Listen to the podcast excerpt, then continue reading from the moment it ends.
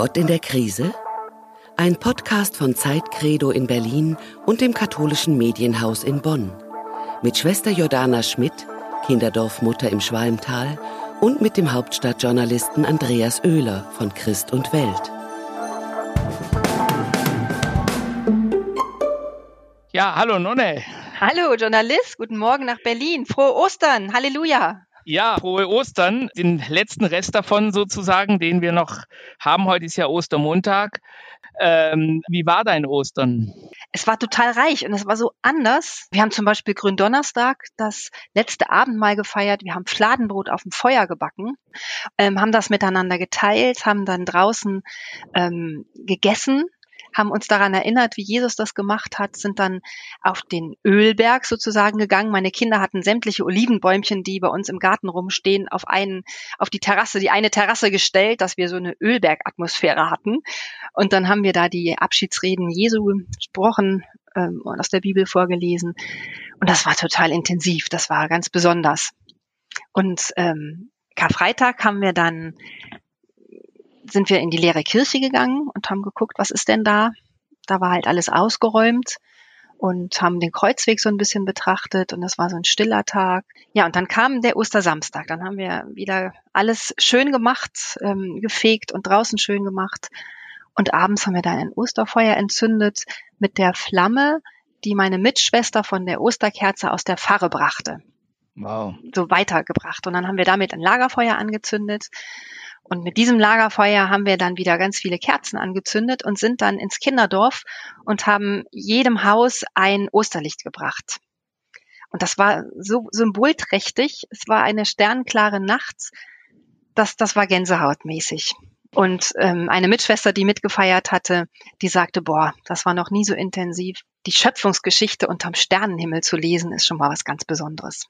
Also vielleicht, vielleicht liegt es am Feuer, das wir in Berlin nicht entzünden dürfen an ja. keiner Stelle, wegen der Trockenheit und aber auch so, ähm, dass sich bei mir noch kein Ostergedanke entzündet hat, richtig. Ist erstaunlich. Also mhm. ähm, ich muss vielleicht gestehen, dass ich also die letzten Jahre die Kirchen eher mit einem Architekturführer betreten habe als mit einem Gesangsbuch. Gell? Und ähm, bin plötzlich aber einer, der also jetzt wirklich eine Vermisstenanzeige macht. Mir ähm, Suche Ostern. Also das klingt irgendwie verrückt, aber es ist eine Verlustmeldung. Ich habe irgendwie das Gefühl, ähm, dass alle Dinge, die man mir anbietet, und die sind wirklich rührend, also die Gethsemane-Kirche bei mir um die Ecke hat Tüten gepackt, da gibt's Abendmahl äh, Bestandteile äh, zu mitnehmen, da ist ein kleines Kreuz, das man sich zusammenbasteln kann und da ist auch eine kleine ein Bilderbuch über die Emaus-Jünger drin. Alles das ist sozusagen Oster to go, mhm. aber trotzdem habe ich das Gefühl, ähm, es ist eine Lehre entstanden, also oder ein, ein Lehrraum, den ich eigentlich jetzt auch nicht irgendwie mit Überaktivismus irgendwie zukleistern wollte. Ich habe eigentlich, das waren meine kargesten Ostern und wahrscheinlich werden das auch die Ostern, das Osterfest bleiben, das am ehesten in Erinnerung bleibt, weil es eben eine gewisse Kargheit die Karkat aus der Fastenzeit noch rüber gerettet hat. Ne? Was war denn anders bei dir? Weil du sagst, du feierst ja sonst auch nicht großartig Ostern oder gehst in die Kirche. Warum hast du es diesmal anders gespürt?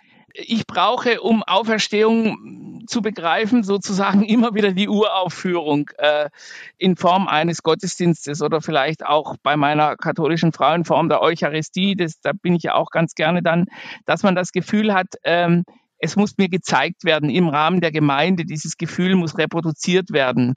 Also äh, in der Eifel bin ich immer in die Kirche gegangen und habe das gemossen, wie die Gemeinde so aufwacht im Frühling, so als würden mhm. sie Knospen schlagen. Das ist ja auch bei Faust so schön, der Osterspaziergang.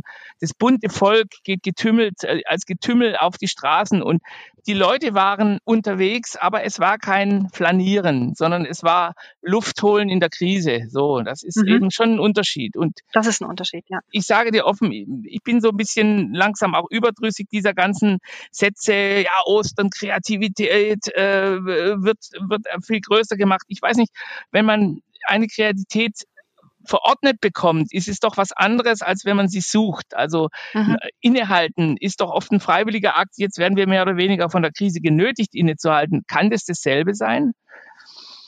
Na, ich glaube, dass das entsteht ja schon im Kopf. Also ich habe dieses Innehalten genutzt für meine ganzen Ideen, die ich dazu hatte zu Ostern. Und ich habe das als ganz reich empfunden und bunt und schön. Für mich war das schön mal zu erleben. Ich freue mich auch wieder, wenn es nächstes Jahr anders ist.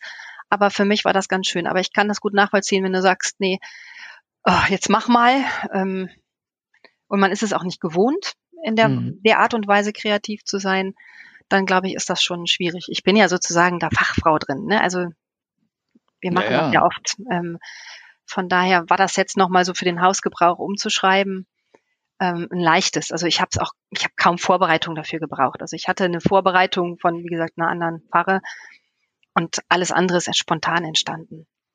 Das kann man aber nur, wenn man da ein bisschen drin lebt, ne? Ja, eben, ja. Wir mhm. Journalisten leben ja von der Enthüllung. Ne?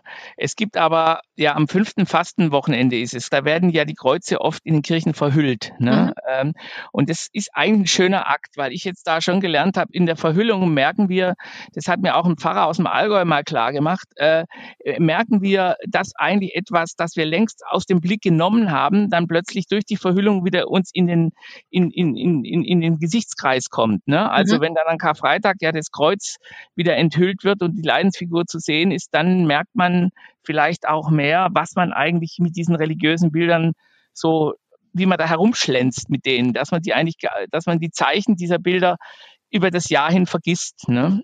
Gut, aber dann ist ja vielleicht genau das, was du jetzt gerade an Ostern erlebt hast. Du hast noch die Verhüllung erlebt, ja, weil ja. du mhm. hast das nicht erlebt, was was du gemerkt hast, dass du brauchst. Aber wie schön, dass du es merkst. Also ich meine, das tun ja vielleicht auch nicht viele Leute. Denen fehlt vielleicht gar nichts. Denen fehlt vielleicht ja. der Familienbesuch oder das Ostereier suchen oder der Skiurlaub, den sie immer machen an Ostern.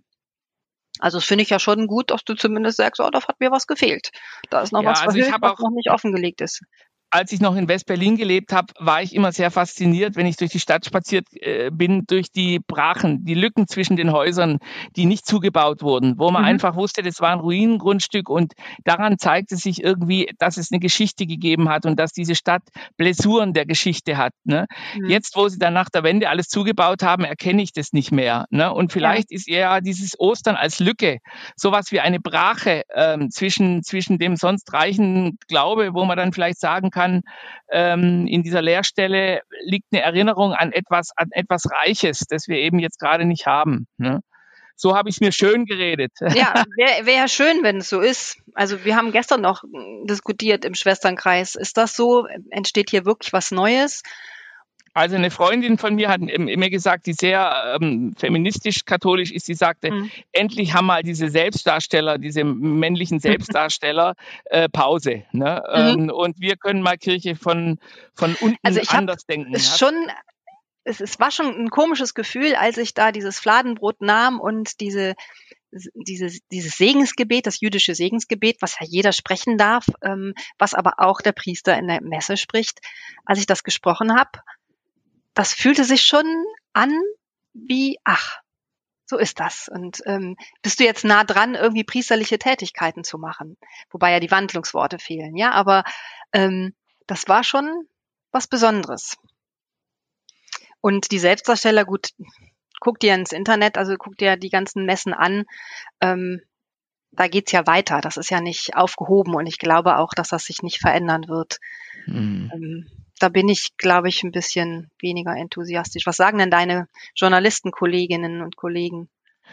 Ja, die beobachten den Lauf der Dinge natürlich und mhm. denken, ähm, was natürlich alle denken, wie weit wird jetzt die Krise auch dazu benutzt, ähm, äh, äh, vielleicht auch ähm, Geschichten, die interne Konflikte waren oder auch diese Missbrauchsfrage zu überdecken. Man kann jetzt mhm. sozusagen so ein, ein, Empathiegefühl haben, wie, wie eben, äh, wir sind doch alle jetzt eins und da können wir doch so, so äh, kritische Dinge jetzt gar nicht betrachten oder so, sowas. Mhm. Äh, die Gefahr besteht, aber die hat ja gestern der neue Vorsitzende der katholischen katholischen Bischofskonferenz Betzing ausgeräumt. Der hat gesagt, wir müssen auch einen Sprung machen in der Kirche. Die Frauenfrage ist nicht vom Tisch. Die mhm. Frage der gleichgeschlechtlich Liebenden ist nicht vom Tisch. Also da finde ich dann immer schon schön, dass auch noch so ein Zeichen kommt und nicht einfach nur zusammenhalten, aber nicht mehr gegeneinander auch mal ähm, argumentieren. Das ist gut, dass es so ist. Also ich glaube auch nicht, dass das aufhört. Also jetzt ja. hat es vielleicht auch mal eine Atempause, wie du eben so schön gesagt hast. Ja, alles hat so ein bisschen eine Lücke.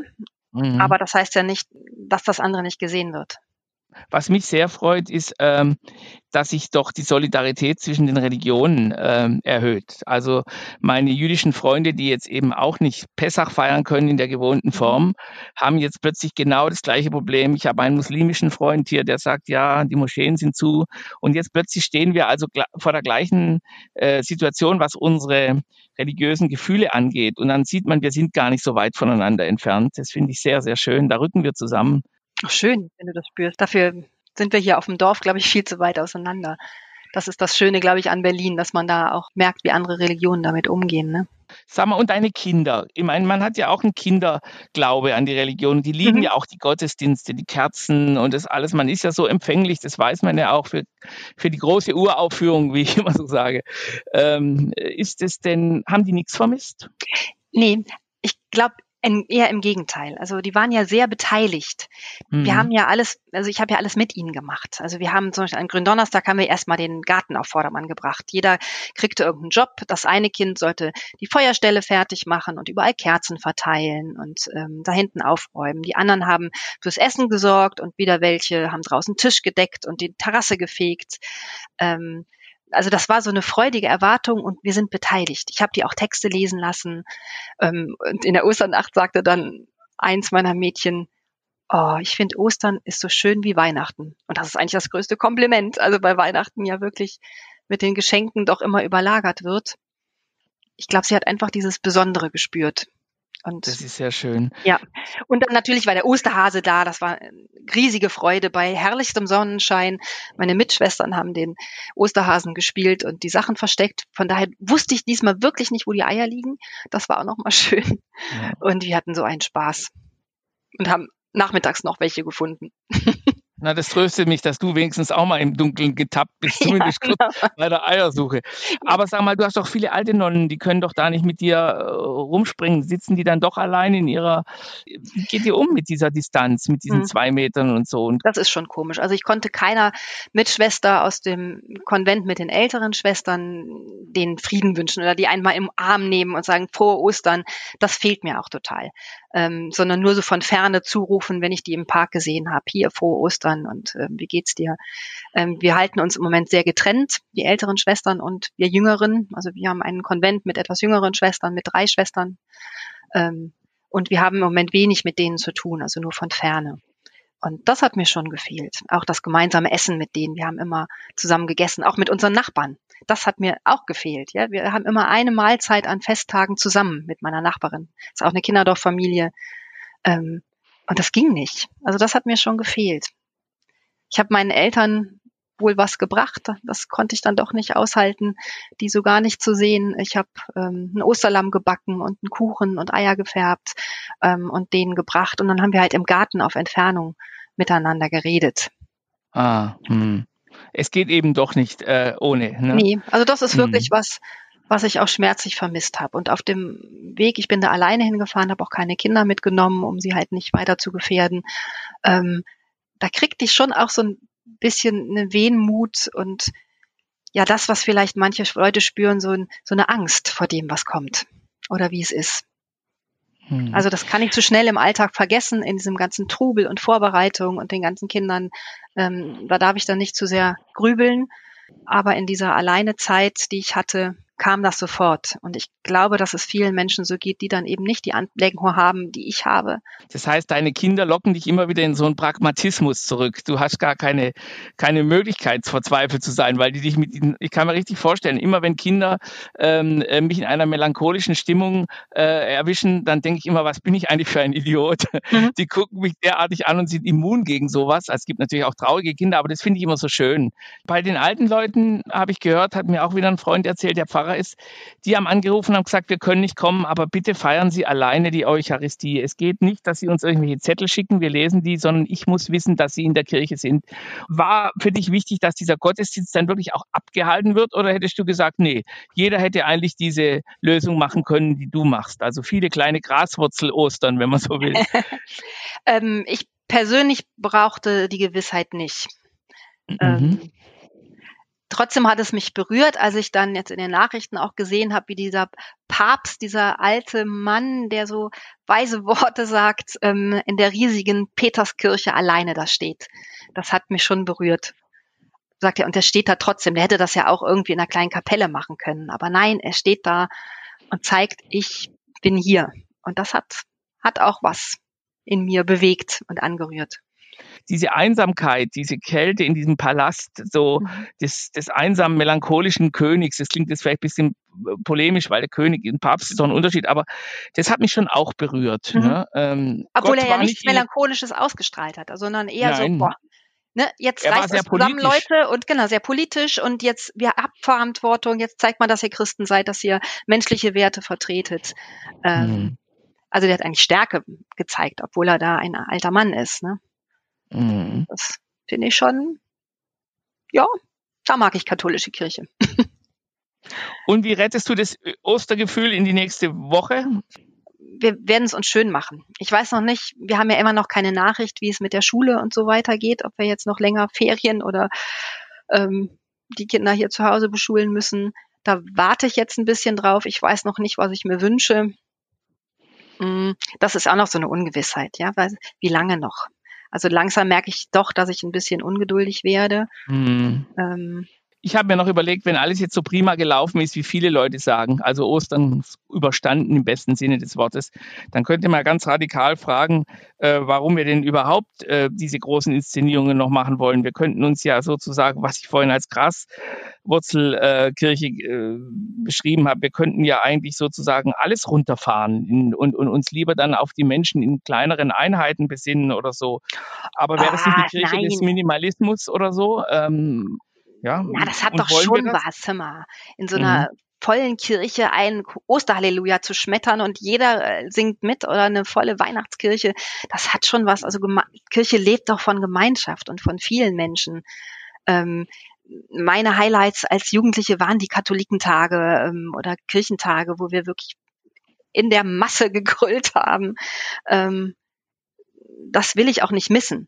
Das war jetzt gut so für dieses Jahr ähm, ich hoffe, dass diese Lebendigkeit erhalten bleibt. Aber da ist es ja wirklich von Gemeinde zu Gemeinde immer anders. Ich finde es bei uns auch immer schön, Ostern so zu feiern. Aber ich habe das Beste draus gemacht und habe trotzdem diese Osterfreude erfahren. Vielleicht ist es das. Das ist schön. Ich denke, wir müssen einfach gucken, was wir mit diesem Ostergefühl machen. Also ich werde mal versuchen, jedenfalls ähm, diesen Gedanken mitzunehmen, dass die Verhüllung vielleicht manchmal enthüllender sein kann als ähm, ja, Enthüllungen, die auch wieder was anderes zudecken.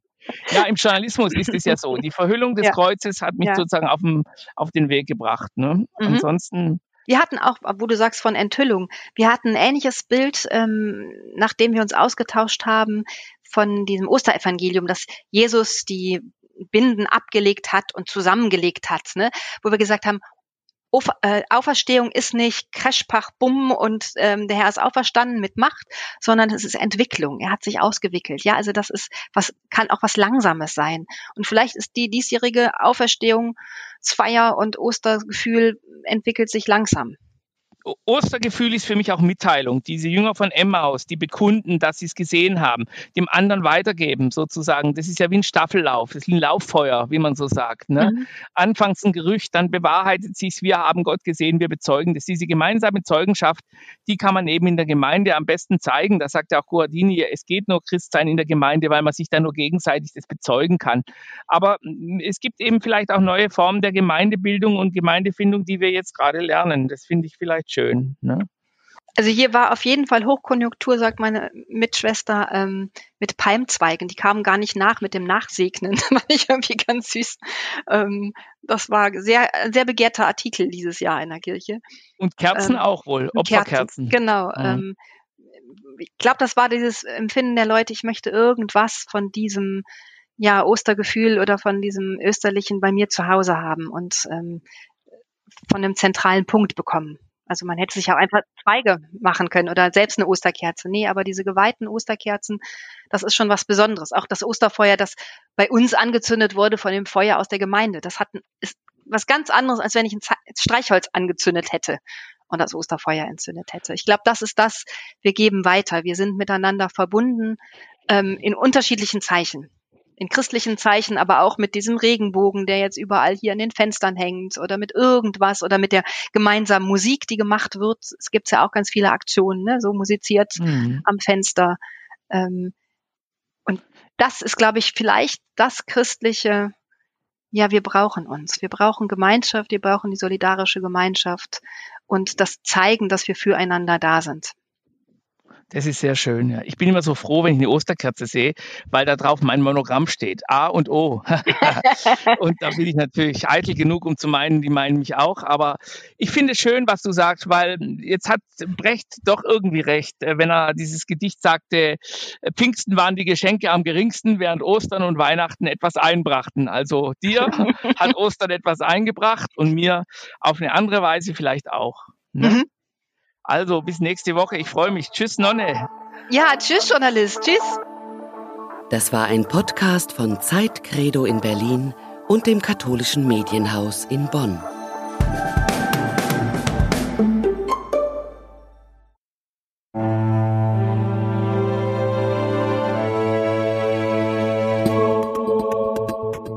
Innehalten ist kein Stillstand.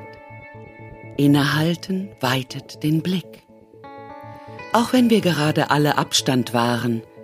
Zuversicht braucht Zusammenhalt. Wenn Sie mehr wissen wollen, wie wir Zuversicht im Alltag stärken können, schreiben Sie an innehalten.zeit.de.